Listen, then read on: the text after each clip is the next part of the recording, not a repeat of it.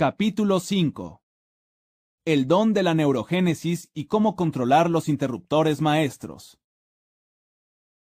Cambia tu destino genético.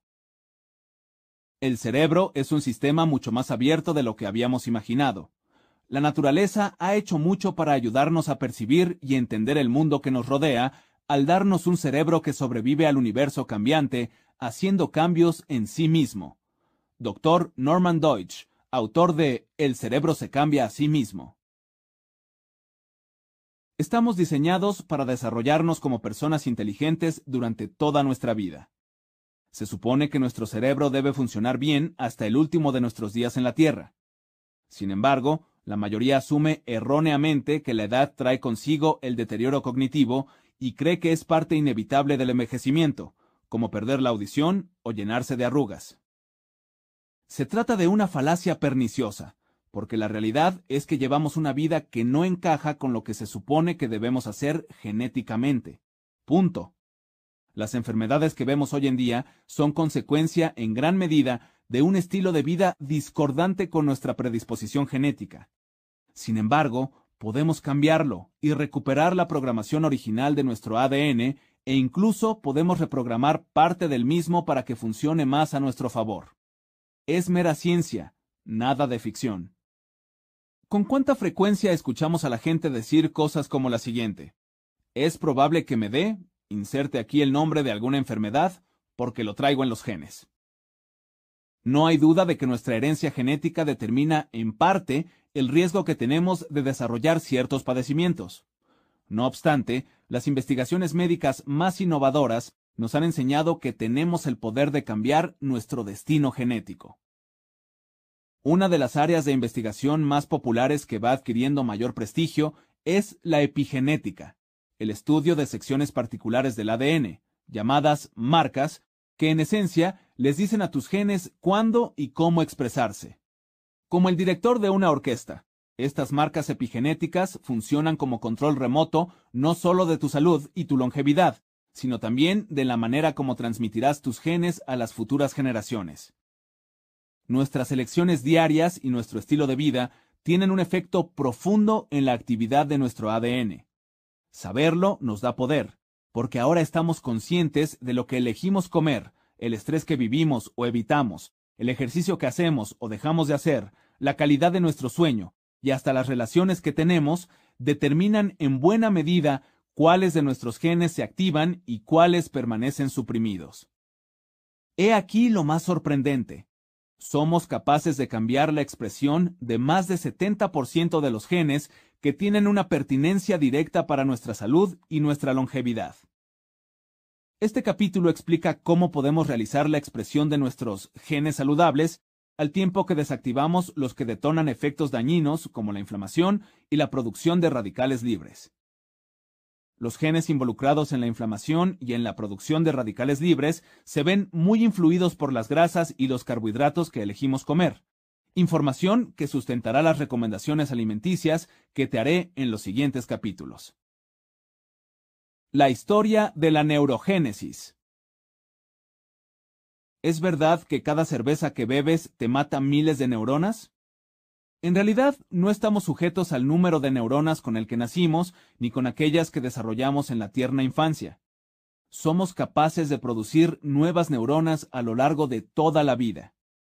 Asimismo, podemos fortificar los circuitos cerebrales existentes y crear conexiones neuronales completamente nuevas y elaboradas. He tenido la fortuna de participar en este descubrimiento que ha dado un giro radical a generaciones de sabiduría neurocientífica convencional aunque mucha gente sigue sin creerlo. Cuando estaba en la universidad, tuve la oportunidad de explorar el cerebro con tecnología que aún estaba en sus inicios. A principios de los años 70 del siglo XX, los suizos habían empezado a desarrollar microscopios que los neurocirujanos podían utilizar para llevar a cabo procedimientos neurológicos delicados. Aunque esta tecnología estaba en evolución y Estados Unidos estaba ansioso por adoptar esta nueva visión de la neurocirugía, no tardó en hacerse evidente que había un problema. Aunque aprender a usar el microscopio quirúrgico era relativamente sencillo, los neurocirujanos descubrieron que se perdían al tratar de entender la anatomía cerebral desde esta nueva perspectiva microscópica. A mis 19 años, durante mi primer año de estudios, recibí una llamada del doctor Albert Rotten, jefe del Departamento de Neurocirugía del Hospital de Enseñanza Shantz en Gainesville, Florida.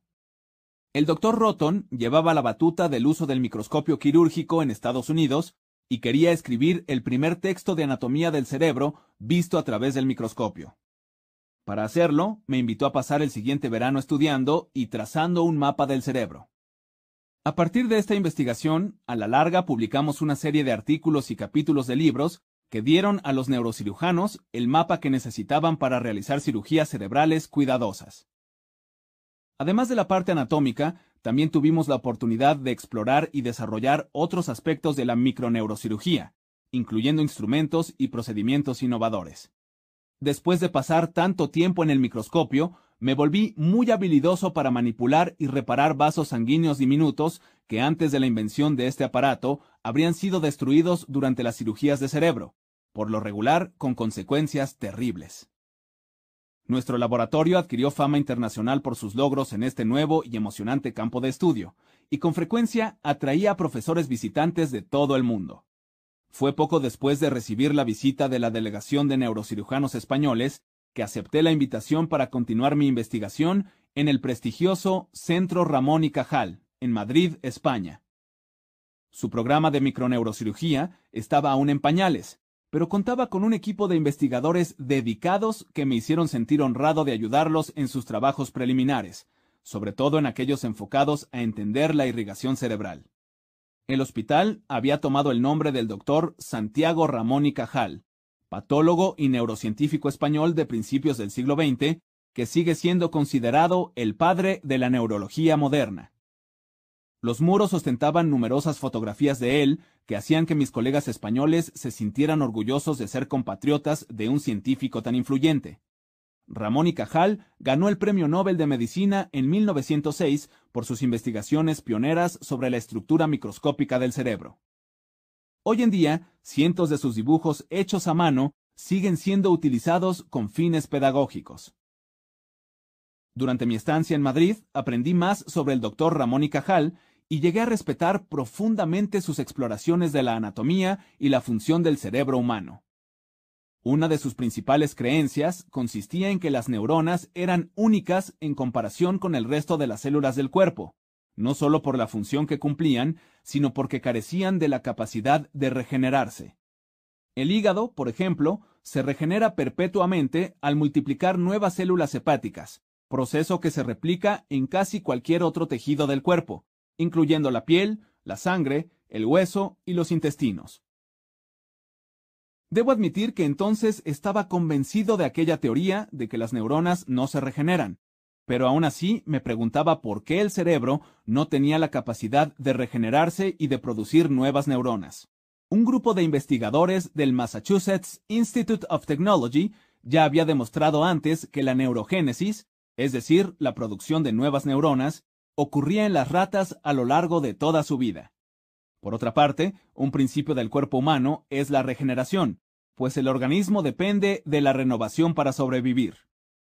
Por ejemplo, ciertas células de la sangre se sustituyen cada cierto número de horas, las células gustativas se reemplazan cada 10 días, las células epidérmicas cambian cada mes y las de los músculos tardan unos 15 años en renovarse por completo. Durante la última década, los científicos han determinado que el músculo cardíaco, un órgano que durante mucho tiempo creímos que era inmutable desde el nacimiento, también experimenta una renovación celular.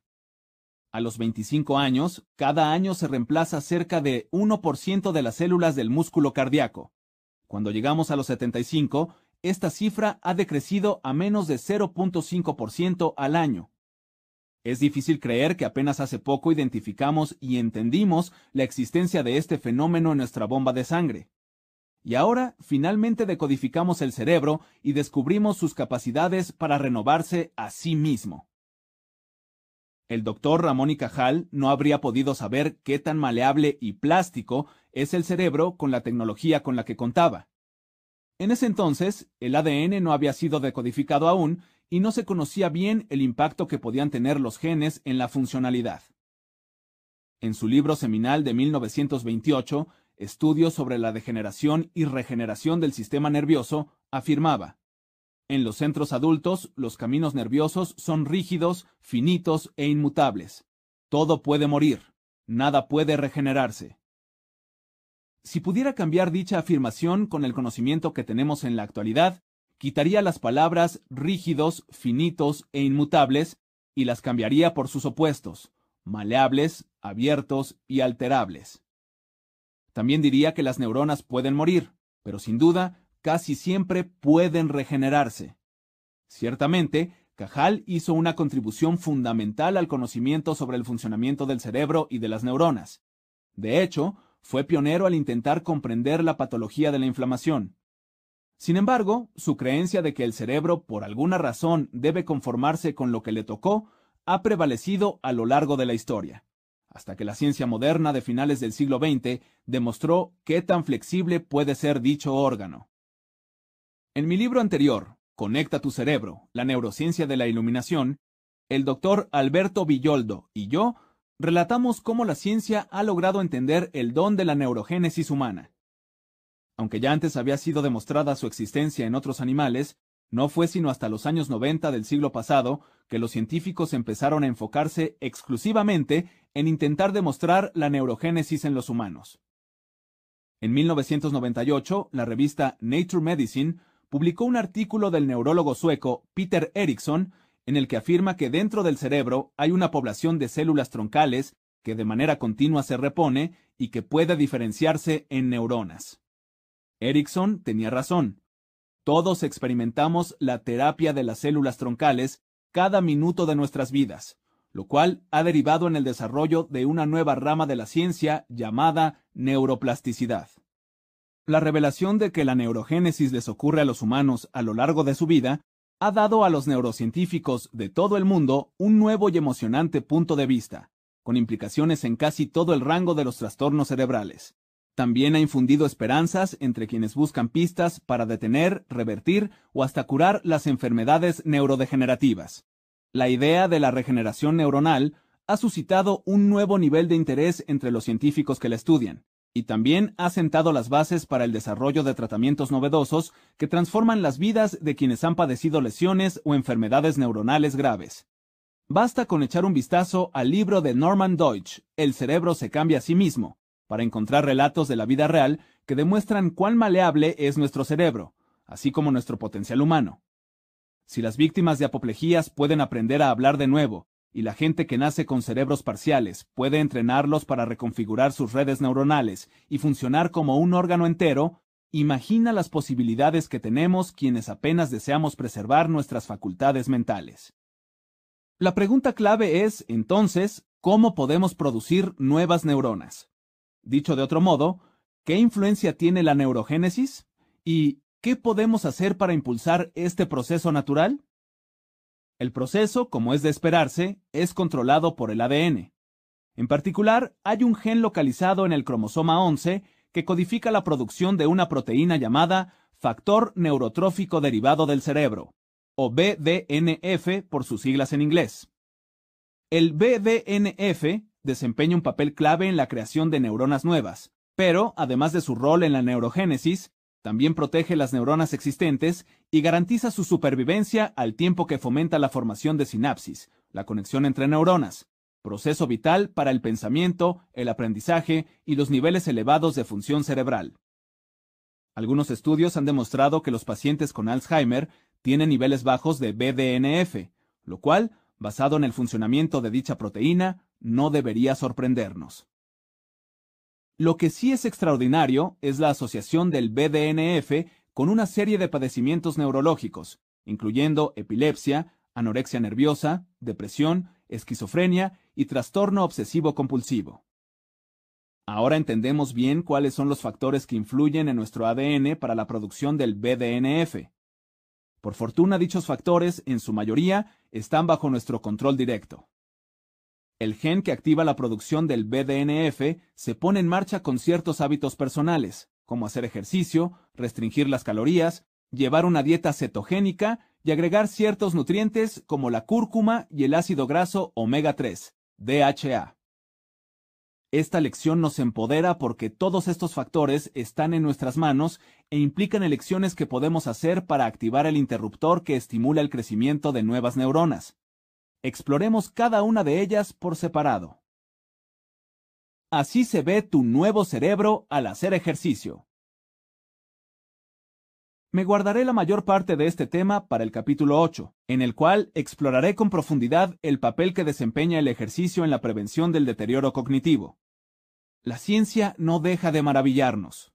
El ejercicio es una de las formas más potentes de cambiar tus genes, pues cuando ejercitas tu cuerpo, también ejercitas tus genes. El ejercicio aeróbico en particular no solo activa los genes ligados a la longevidad, sino que también se enfoca en el gen de la producción del BDNF, la hormona del crecimiento del cerebro. Para ser más específico, se ha demostrado que el ejercicio aeróbico aumenta los niveles del BDNF, revierte el deterioro de la memoria de los ancianos e incrementa la producción de nuevas neuronas en el centro de la memoria del cerebro. El ejercicio no solo es cuestión de verse bien y de fortalecer el corazón, sino que quizás sus efectos más influyentes ocurren en silencio, en el ático, donde reside nuestro cerebro. La postura científica emergente sobre la evolución humana y el papel de la actividad física le dan un nuevo significado a la frase ejercitar la memoria. Hace un millón de años triunfamos como especie al recorrer distancias largas porque podíamos correr o caminar más rápido que muchos otros animales. Esto nos ayudó, en última instancia, a convertirnos en los humanos inteligentes que somos hoy en día. Mientras más nos movíamos, más se adaptaba nuestro cerebro. Incluso en la actualidad, el funcionamiento sano de nuestro cerebro requiere que hagamos actividad física regular, a pesar del paso del tiempo y los pesares del envejecimiento. La restricción calórica. Otro factor epigenético que activa el gen de la producción del BDNF es la restricción calórica. Hay varios estudios que han demostrado sin lugar a dudas que cuando los animales llevan una dieta reducida en calorías, con una reducción aproximada de 30%, la producción del BDNF en el cerebro se dispara, y ellos muestran mejorías notables en la memoria y en otras funciones cognitivas.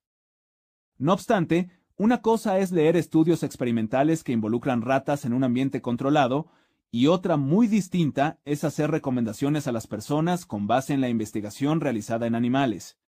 Por fortuna, ahora contamos con amplios estudios llevados a cabo en humanos que demuestran el poderoso efecto que tiene la reducción calórica en la función cerebral, muchos de los cuales han sido publicados en las revistas médicas más prestigiosas del mundo. Por ejemplo, en enero de 2009, Proceedings of the National Academy of Sciences publicó un estudio en el cual investigadores alemanes comparaban dos grupos de individuos ancianos, uno de los cuales redujo 30% su ingesta de calorías y otro que tenía permitido comer lo que quisiera. A los científicos les interesaba ver si era posible medir cambios en el funcionamiento de la memoria de ambos grupos. Al concluir el estudio tres meses después, quienes tenían la libertad de comer sin restricciones experimentaron un deterioro leve pero muy definido de la memoria, mientras que en el grupo que llevaba una dieta reducida en calorías, el funcionamiento de la memoria mejoró de manera sustancial.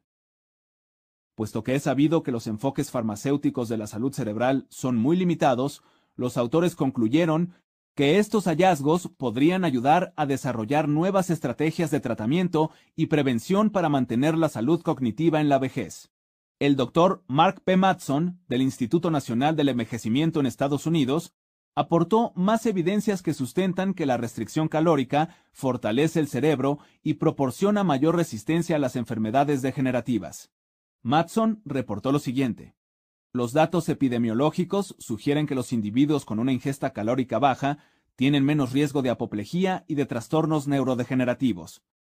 Hay una fuerte correlación entre el consumo de comida per cápita y el riesgo de sufrir Alzheimer o una apoplejía. Los datos provenientes de estudios de casos y controles de base poblacional mostraron que los individuos con menores ingestas calóricas diarias tenían menos riesgo de desarrollar Alzheimer y Parkinson. Matson se refería a un estudio longitudinal prospectivo de base poblacional realizado en familias nigerianas, entre las cuales había miembros que habían emigrado a Estados Unidos. Mucha gente cree que el Alzheimer es algo que te ocasiona el ADN, pero este estudio en particular contaba una historia distinta. En él se demostró que la incidencia de Alzheimer entre los inmigrantes nigerianos que vivían en Estados Unidos era mayor en comparación con la de sus familias que permanecieron en el país africano. En términos genéticos, los nigerianos que se mudaron a Estados Unidos eran iguales a sus parientes que se quedaron en Nigeria. Lo único que cambió fue el medio ambiente, en particular su ingesta calórica. La investigación se enfocaba en los efectos dañinos que tiene un consumo calórico alto en la salud cerebral. Si la idea de reducir tu ingesta calórica 30% te parece desalentadora, toma en cuenta lo siguiente. En promedio, consumimos 523 calorías más al día en comparación con la ingesta diaria en 1970.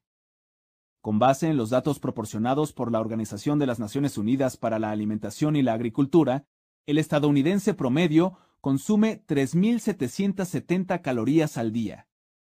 La mayoría de la gente consideraría que una ingesta calórica normal rondaría las 2.000 calorías al día para las mujeres y 2.550 para los hombres, con requerimientos mayores dependiendo de su nivel de actividad física.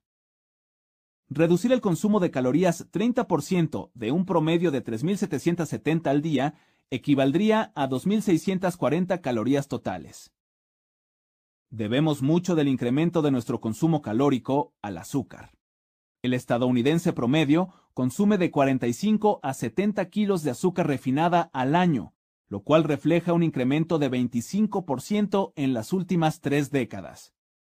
Por lo tanto, enfocarnos solo en disminuir la ingesta de azúcar es suficiente para lograr una reducción significativa del consumo calórico, lo que evidentemente ayudaría a perder peso. Sin duda, la obesidad, al igual que la elevación del azúcar en la sangre, se asocia con niveles reducidos del BDNF, Asimismo, recuerda que el aumento del BDNF proporciona el beneficio agregado de reducir el apetito, lo cual es una doble ganancia.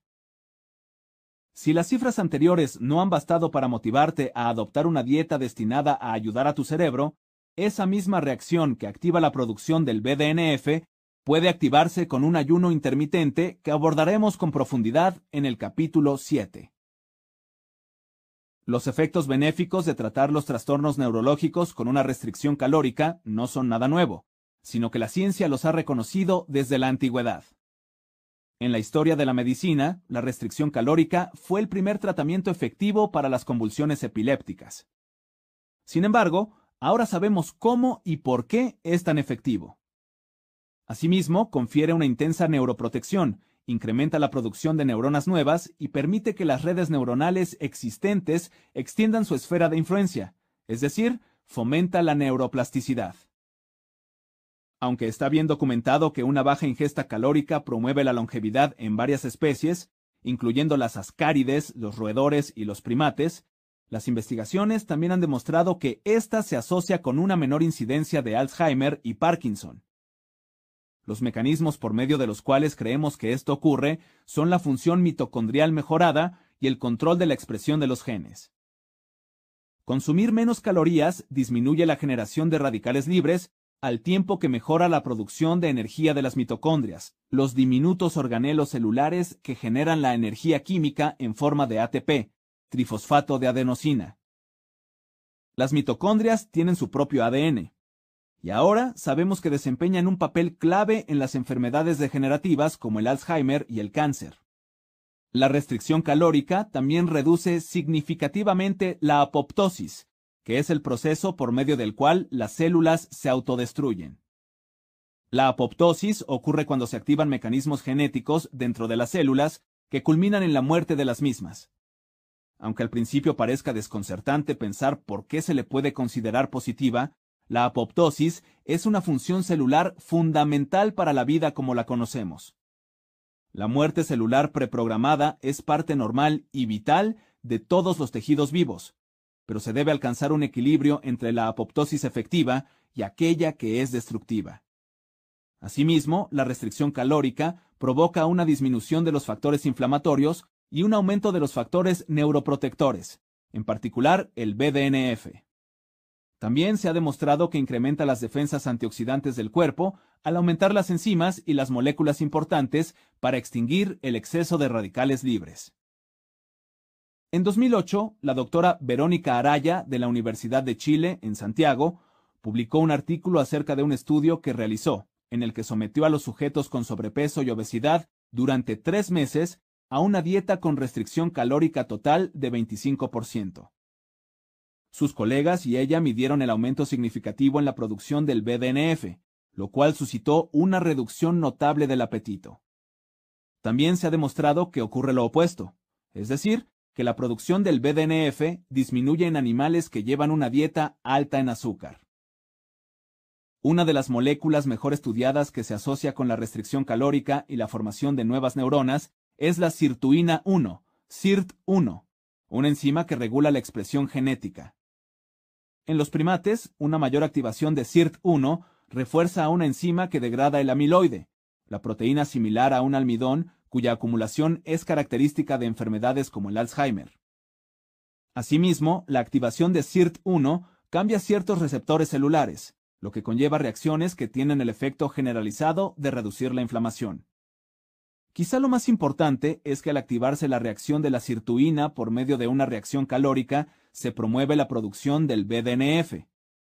Este último no solo aumenta el número de neuronas, sino que facilita su diferenciación en neuronas funcionales, también gracias a la restricción calórica. Por eso, afirmamos que el BDNF mejora el aprendizaje y la memoria. Los beneficios de una dieta cetogénica.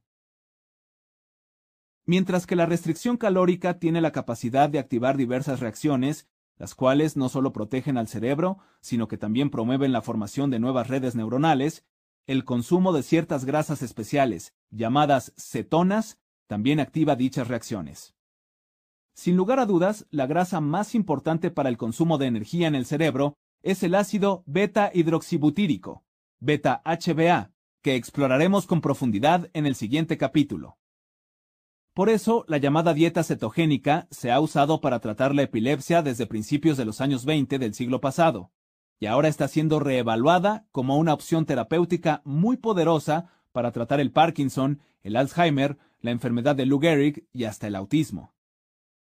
En un estudio de 2005, pacientes con Parkinson mostraron una mejoría notable en los síntomas resistentes a los medicamentos, e incluso a la cirugía cerebral, después de 28 días de llevar una dieta cetogénica.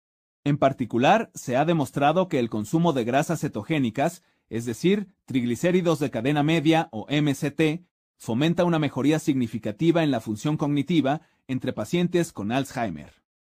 El aceite de coco, del cual derivamos los MCT, es una fuente rica de una importante molécula precursora del beta-HBA, y es una herramienta útil para el tratamiento del Alzheimer. También se ha demostrado que llevar una dieta cetogénica disminuye el nivel de amiloide en el cerebro y aumenta el de glutatión, antioxidante natural que protege el cerebro, en el hipocampo. Lo mejor de todo es que estimula la multiplicación de las mitocondrias y por lo tanto promueve la eficiencia metabólica. Aunque por lo regular la ciencia ha considerado que el hígado es la principal fuente de producción de cetocenas en el cuerpo humano, Ahora se sabe que el cerebro también puede producirlas en ciertas células llamadas astrocitos. Estos cuerpos de cetona son excelentes neuroprotectores, pues reducen la producción de radicales libres en el cerebro, incrementan la biogénesis mitocondrial y estimulan la producción de antioxidantes vinculados con el cerebro. Además, las cetonas bloquean la reacción apoptótica, que de otro modo derivaría en la autodestrucción de las neuronas. Por desgracia, las cetonas han adquirido una mala reputación. Recuerdo una ocasión en mis años de interno en que una enfermera me despertó para que tratara a un paciente con cetoacidosis diabética. Los médicos, los estudiantes de medicina y los internos se aterran al enfrentar a un paciente en este estado, por buenos motivos, pues es lo que les ocurre a diabéticos tipo 1 dependientes de insulina cuando no hay suficiente disponible para metabolizar la glucosa como combustible. El cuerpo la convierte en grasa, la cual produce estas cetonas en cantidades tan peligrosamente altas que se vuelven tóxicas conforme se acumulan en la sangre. Al mismo tiempo, hay una pérdida sustancial de bicarbonato, lo que deriva en una disminución significativa del pH, acidosis. Por lo regular, como resultado de lo anterior, los pacientes pierden mucha agua debido a los niveles elevados de azúcar, y entonces se produce la emergencia médica. Este padecimiento es poco común, además de que ocurre en pacientes con diabetes tipo 1 que no controlan sus niveles de insulina. Nuestra fisiología normal ha evolucionado para ser capaz de manejar cierto nivel de cetonas en la sangre. De hecho, en este sentido, somos bastante únicos entre nuestros camaradas del reino animal, quizá debido a la proporción entre nuestro cerebro y nuestro peso corporal, así como a los requerimientos altos de energía de nuestro cerebro. En estado de reposo, 20% del oxígeno que consumimos lo usa el cerebro, el cual solo representa 2% del peso del cuerpo humano. En términos evolutivos, la capacidad de usar las cetonas como combustible cuando se agota el azúcar en la sangre y no hay glicógeno disponible, en un periodo de inanición, se volvió obligatoria si queríamos sobrevivir y seguir cazando y recolectando. La cetosis resultó entonces ser un paso fundamental en la evolución humana, pues nos permitió perseverar durante las épocas de escasez. En palabras de Gary Tobbs, podemos definir esta cetosis leve como el estado normal del metabolismo humano cuando no estamos comiendo los carbohidratos que no existieron en la dieta humana durante 99.9% de nuestra historia. Como tal, la cetosis no solo es un estado natural, sino incluso es una condición en particular saludable. El poder de la meditación. Meditar no es una actividad pasiva, como suele pensarse. Las investigaciones demuestran que la gente que medita tiene mucho menor riesgo de desarrollar enfermedades del cerebro, entre otras afecciones. Aprender a meditar lleva tiempo y práctica, pero tiene muchos beneficios demostrados, los cuales influyen en nuestra longevidad. En mi página web www.drperlmutter.com encontrarás recursos para aprender esta técnica. Curcumina y DHA. La curcumina, principal ingrediente activo de una especie llamada cúrcuma, en la actualidad es sujeto de intensas exploraciones científicas, sobre todo en lo que concierne al cerebro. Se ha utilizado en la medicina china e india, ayurveda, durante miles de años, y aunque es muy conocida por sus cualidades antioxidantes, antiinflamatorias, fungicidas y antibacteriales, su capacidad para incrementar la producción del BDNF, en particular, ha captado el interés de los neurocientíficos de todo el mundo, sobre todo de los epidemiólogos, que buscan pistas que expliquen por qué la prevalencia de la demencia se reduce de manera notable en comunidades en las que se usa mucho la cúrcuma. En el capítulo 7 ahondaré en las propiedades de este ingrediente. Quizá no hay otra molécula estimuladora del cerebro que esté recibiendo tanta atención a últimas fechas como el ácido docosahexaenoico, DHA. Durante las últimas décadas, los científicos se han dedicado a estudiar con ímpetu este vital ácido graso por al menos tres motivos. En primer lugar, porque más de dos terceras partes del peso seco del cerebro humano es grasa, y porque, de esa grasa, un cuarto es DHA. En términos estructurales, el DHA es un ladrillo importante para las membranas que rodean las neuronas, y sobre todo la sinapsis, las cuales son la base de una función cerebral eficiente. En segundo, porque el DHA es un importante regulador de la inflamación que de manera natural reduce la actividad de la enzima COX2, la cual activa la producción de sustancias inflamatorias dañinas. El DHA también funge como guerrero cuando entra a territorios hostiles provocados por una mala alimentación, dado que es capaz de combatir la inflamación cuando se desata una guerra en el recubrimiento intestinal de una persona intolerante al gluten. Asimismo, puede bloquear los efectos dañinos de una dieta alta en azúcares, sobre todo en fructosa, y ayuda a prevenir disfunciones metabólicas en el cerebro que pueden ser ocasionadas por un consumo excesivo de carbohidratos. La tercera y quizá más emocionante actividad del DHA es el papel que desempeña en la regulación de la expresión genética para la producción del BDNF. En términos simples, el DHA ayuda a orquestar la producción, conexión y viabilidad de las neuronas, al mismo tiempo que mejora su función. En un ensayo intervencionista doble ciego completado hace poco y conocido en inglés como MIDAS, Mejoría de la Memoria en el Estudio del DHA, a un grupo de 485 individuos cuya edad promediaba 70 años y que tenían problemas leves de memoria, se le administró durante seis meses un suplemento que contenía DHA proveniente de algas marinas o un placebo. Al final del estudio, no solo se duplicaron los niveles de DHA en la sangre en el grupo que recibió el suplemento, sino que los efectos que eso tuvo en la función cerebral eran excepcionales. La investigadora en jefe, la doctora Karin Yurko Mauro, comentó al respecto. En nuestro estudio, la gente saludable que adolece de la memoria y que consumió cápsulas de DHA durante seis meses redujo casi al doble los errores cometidos en una prueba que mide el aprendizaje y el desempeño de la memoria en comparación con quienes tomaron el placebo.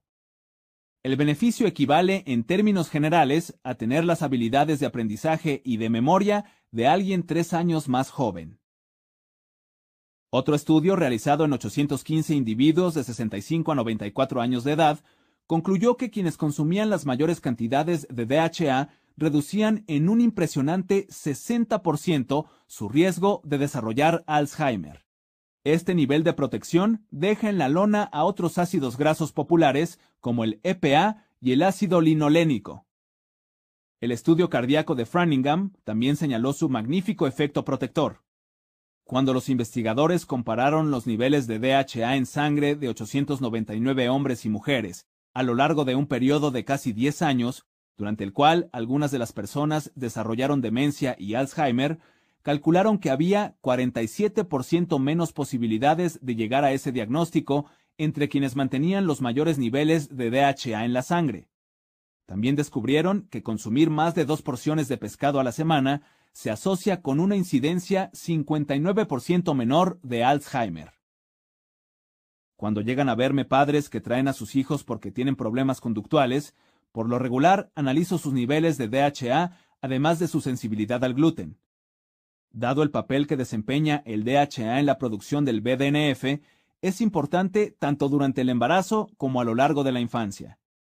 Sin embargo, muchos niños en la actualidad no reciben suficiente DHA, y esa es en parte la razón por la cual se están dando tantos casos de trastorno de déficit de atención e hiperactividad, TDAH. Son innumerables las veces que he curado el TDAH recetando un suplemento de DHA. En el capítulo 10 te diré cuáles son las dosis recomendadas. ¿Cómo podemos aumentar nuestros niveles de DHA? Nuestro cuerpo lo produce en pequeñas cantidades y podemos sintetizarlo a partir de alimentos con ácido graso omega 3 alfa-linoleico.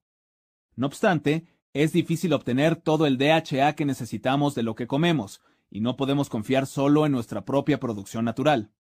Requerimos al menos de 200 a 300 miligramos al día, pero la mayoría de la gente consume menos de 25% de este objetivo y sin duda no le vendría mal rebasar ese mínimo. En el capítulo 10 te ofreceré mi receta para asegurarte de que estás recibiendo suficiente DHA y te mostraré cómo hacerlo de manera fácil a través de la dieta y de suplementos alimenticios. La estimulación intelectual fortalece las nuevas redes. Si el sentido común no nos dijera que mantener al cerebro intelectualmente estimulado era bueno para su salud, entonces hacer rompecabezas, seguir estudiando, ir a museos y leer no serían actividades tan populares.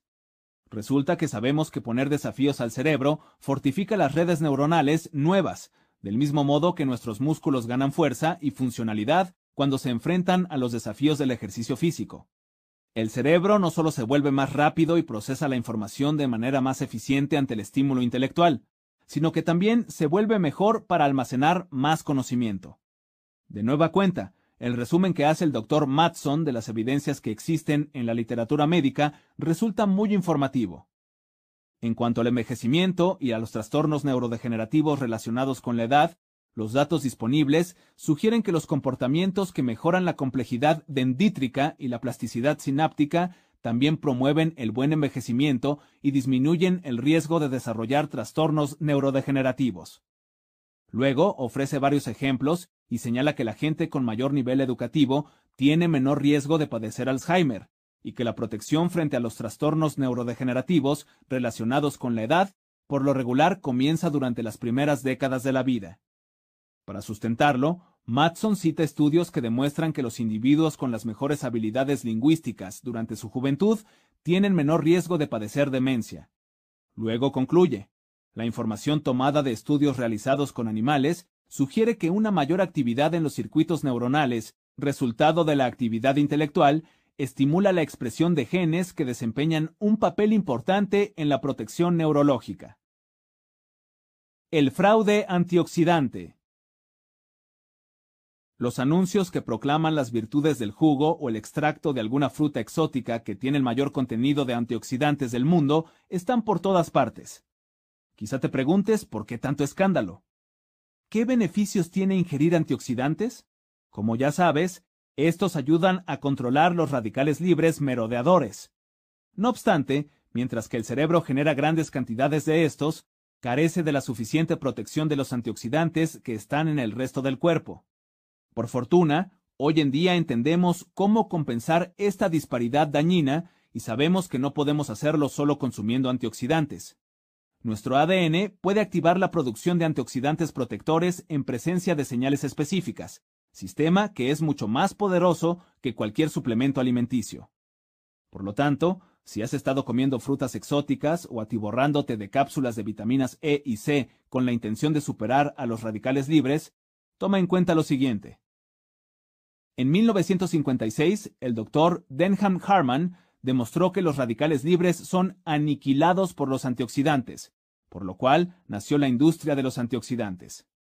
Sus teorías se hicieron más sofisticadas en 1972, cuando reconoció que las mitocondrias, que son las verdaderas fuentes de los radicales libres, son las que están en mayor riesgo de sufrir daño por culpa de estos, y que cuando la función mitocondrial se ve afectada por este daño, el resultado es el envejecimiento.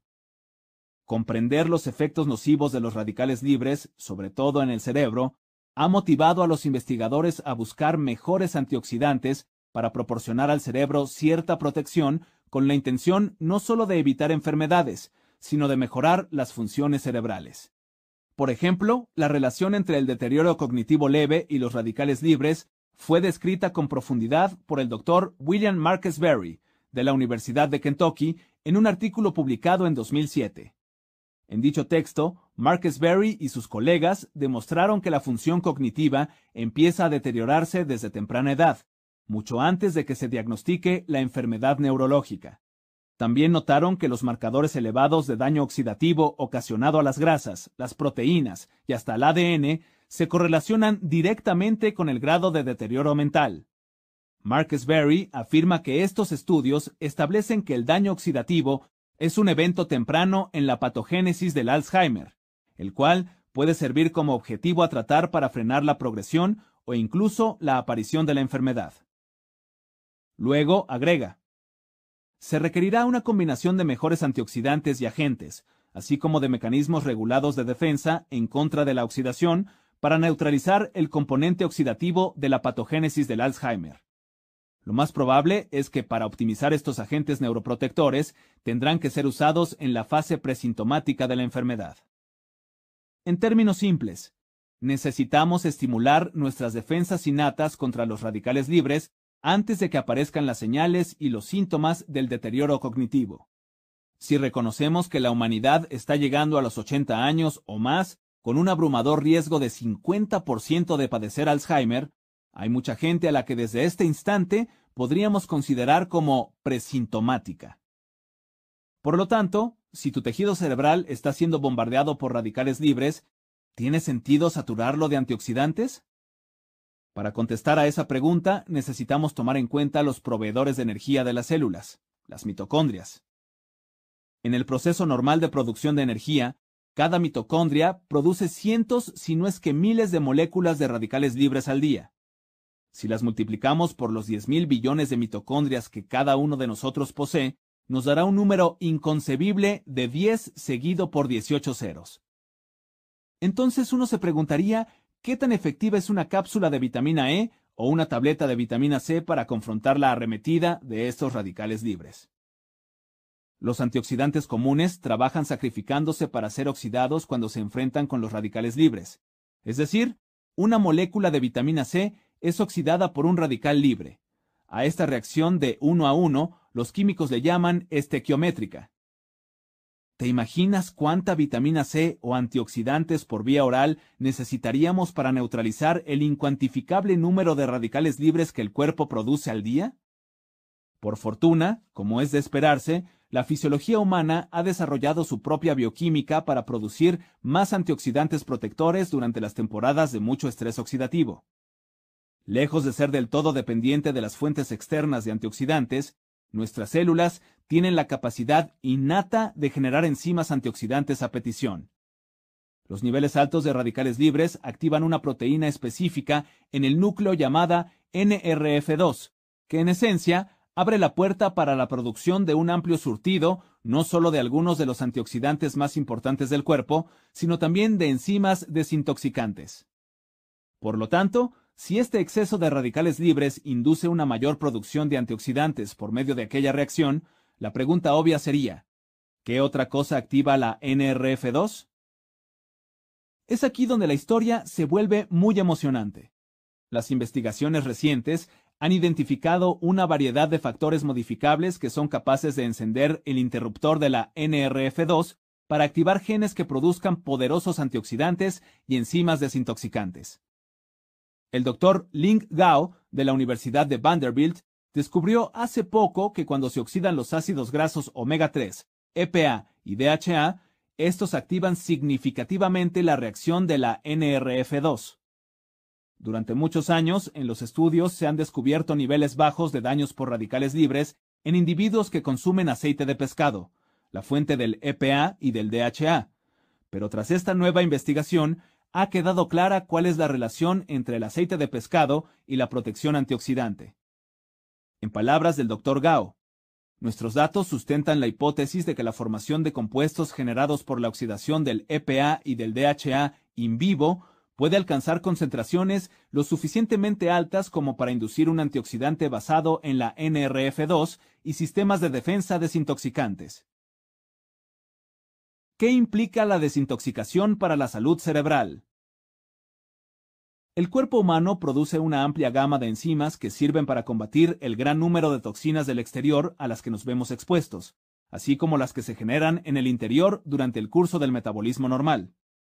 Dichas enzimas se producen bajo la dirección del ADN y han evolucionado durante cientos de miles de años. El glutatión, una sustancia química bastante simple, se considera uno de los agentes desintoxicantes más importantes en el cerebro humano. Este es un tripéptido, lo que significa que consiste de solo tres aminoácidos. A pesar de su simplicidad, cumple funciones de largo alcance en la salud cerebral. En primer lugar, funge como uno de los principales antioxidantes en la fisiología celular, pues no solo ayuda a proteger la célula del daño de los radicales libres, sino que también protege a las delicadas mitocondrias vitales. El glutatión es tan importante como antioxidante que los científicos suelen considerar que la medición de sus niveles es indicador general de la salud celular. Asimismo, también es un factor poderoso en la química de la desintoxicación, pues se adhiere a diversas toxinas para hacerlas menos nocivas. La función más importante que tiene es servir como sustrato para la enzima glutatión S-transferasa, la cual está implicada en la transformación de una serie de toxinas y las hace más solubles en agua para que sea más sencillo excretarlas. Las deficiencias en la función de esta enzima se asocian con un amplio rango de problemas médicos, incluyendo melanoma, diabetes, asma, cáncer de mama, Alzheimer, glaucoma, cáncer de pulmón, enfermedad de Lou Gehrig, Parkinson y migrañas, por mencionar solo algunos. Una vez que entendemos las utilidades cardinales del glutatión como antioxidante y desintoxicante, tiene sentido hacer todo lo posible para mantener y hasta mejorar los niveles de glutatión, que es justo lo que mi protocolo te ayudará a lograr. No es sorprendente que se haya demostrado en diversos experimentos de laboratorio que la restricción calórica induce la activación de la NRF2, cuando se reducen las dietas de los animales de laboratorio, no solo son más longevos, probablemente como resultado de una mayor protección antioxidante, sino que además se vuelven muy resistentes a varios tipos de cáncer. Este atributo es el que más sustenta el programa de ayuno que describo en el siguiente capítulo. Se han identificado varios componentes naturales que impulsan las reacciones antioxidantes y desintoxicantes por medio de la activación del sistema de la NRF2, entre ellos se encuentra la curcumina de la cúrcuma, el extracto de té verde, la silimarina, el extracto de bacopa, el DHA, el sulforafano, presente en el brócoli, y la bufera. Cada una de estas sustancias tiene la efectividad suficiente para poner en marcha en el cuerpo la producción innata de antioxidantes claves, incluyendo el glutatión. Si ninguno de ellos te suena a algo que suelas consumir de manera cotidiana, te dará gusto saber que uno de los activadores de la NRF2 más poderosos en la naturaleza es ni más ni menos que el café. Hay varias moléculas en el café, algunas de las cuales están presentes en el grano crudo y otras de las cuales se generan durante el proceso de tostado, que son responsables de este efecto positivo. Además de la función antioxidante, la activación de NRF2 incita a ciertos genes a producir una amplia gama de sustancias protectoras que refuercen las reacciones desintoxicantes del cuerpo mientras sosiegan la inflamación, todo lo cual es muy saludable para el cerebro. El gen del Alzheimer. Desde que se decodificó el genoma humano entero, hace más de una década, hemos logrado acumular gran cantidad de evidencia sobre cuáles genes determinan cuáles resultados, sean buenos o malos. Si prestabas atención a los noticiarios a mediados de los años 90 del siglo pasado, es probable que hayas escuchado que la ciencia había descubierto el gen del Alzheimer. Es decir, que se había hecho cierta asociación entre un gen en particular y el riesgo de desarrollar Alzheimer. Si así fue, quizá también te preguntaste, ¿lo tendré yo? Primero que nada, repasemos brevemente una lección de bioquímica, cortesía del Instituto de Salud del Envejecimiento de Estados Unidos. Las mutaciones genéticas o los cambios permanentes en uno o más genes específicos no siempre causan enfermedades. No obstante, algunos sí lo hacen. Así que si heredas una mutación causante de enfermedad, es probable que la desarrolles. La anemia falciforme, la enfermedad de Huntington y la fibrosis quística son ejemplos de trastornos genéticos heredados. En ocasiones puede ocurrir una variante genética en la que los cambios en el gen detonen una enfermedad, pero no siempre es así. Por lo regular, la variante solo aumenta o disminuye el riesgo de desarrollar cierta enfermedad o padecimiento. Así que si se sabe que una variante incrementa el riesgo, pero no necesariamente detona la enfermedad, se le denomina factor de riesgo genético. Para ser claros, a la fecha los científicos no han encontrado un gen específico que cause Alzheimer. Sin embargo, un factor de riesgo genético que al parecer incrementa las posibilidades de desarrollar la enfermedad, se asocia con el gen apolipoproteína E, ApoE, que está en el cromosoma 19. Este codifica las instrucciones para hacer una proteína que ayuda a transportar el colesterol y otros tipos de grasas en la sangre. Se presenta en varias formas, llamadas alelos, las tres principales de las cuales son ApoE epsilon 2, ApoE epsilon 3 y ApoE epsilon 4. El alelo ApoE epsilon 2 es muy poco común, pero si lo heredas, tienes más probabilidades de desarrollar Alzheimer en la vejez. El más común es el ApoE epsilon 3, pero se cree que este no aumenta ni disminuye el riesgo. No obstante, el que más se menciona en los medios de comunicación, y por lo tanto, el más temido, es el alelo ApoE epsilon 4. En la población en general se presenta en 25 a 30% de la gente, y cerca de 40% de las personas que padecen Alzheimer lo traen en su ADN. Es probable que te sigas preguntando si tienes este factor de riesgo y lo que significa para ti y para tu futuro. Por desgracia, no sabemos cómo este alelo aumenta el riesgo de desarrollar Alzheimer, pues no se sabe mucho sobre el mecanismo. La gente que nace con dicho alelo tiene más probabilidades de desarrollar la enfermedad a una edad más temprana que quienes no lo tienen.